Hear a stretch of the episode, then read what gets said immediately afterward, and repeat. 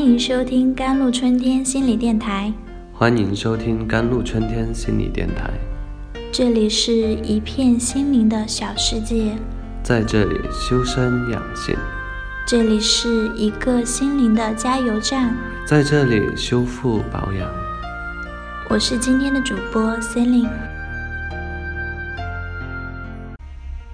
周末，一位朋友打来电话，想请心理医生去他那里帮他妈妈会一下诊。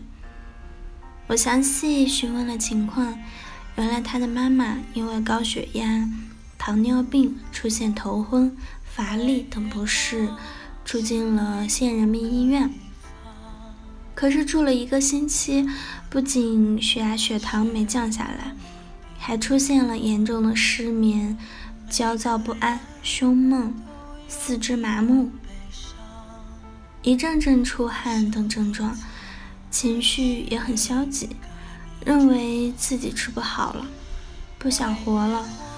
我告诉朋友，他妈妈是伴有严重的焦虑状态，建议他明天转院到我们医院心理科来住院吧。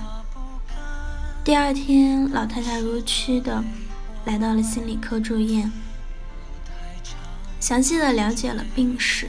心理评估及查阅了他住院做的各种检查后，确诊他为高血压、糖尿病，伴有广泛性的焦虑症。也就是因为广泛性的焦虑没有得到正确的治疗，血压、血糖降不下来，症状就越来越严重了。三天后，我再去看他时，就像变了个人。精神好了很多，血压、血糖也都降了下来。他们一家子都起身感谢医院，给了他们一个好主意。其实高血压、糖尿病都属于心理疾病、心身疾病。所谓的心身疾病，就是指心理因素在疾病的发生、发展中起着重要作用的一类疾病。如高血压的发生发展，往往与血液中的血管活性物质浓度增高有关，而血液中的茶酚胺等血管活性物质浓度增高，又会使人兴奋与紧张、焦虑。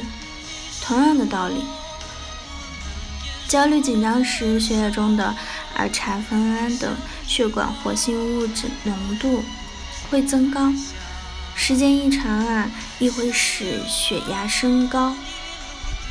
有时甚至是二者互为因果，形成了恶性循环。又如糖尿病的发生，不仅与病人的性格特征与压力过大等心理因素有关，而且焦虑、抑郁啊等。负性情情绪会变得严重，会影响其治疗的效果。研究表明啊，不良情绪通过免疫内分泌环节成为糖尿病诱因的同时，情绪不稳定，导致血液内肾上腺素含量上升。肾上腺素不仅可以使血糖升高还会使血小板功能亢进，造成小血管的栓塞，从而诱发各种的并发症。因，失眠、紧张、心中不快等因素最易导致了血糖的波动。由于糖尿病会给病人带来痛苦与诸多的生活限制，自然会使病人产生或多或少的不良情绪，这也是不少糖尿病的病人治疗效果不佳的重要原因。因而，对于高血压、糖尿病等心身疾病，在药物治疗的同时，更需要注重心理治疗与自我心理调整。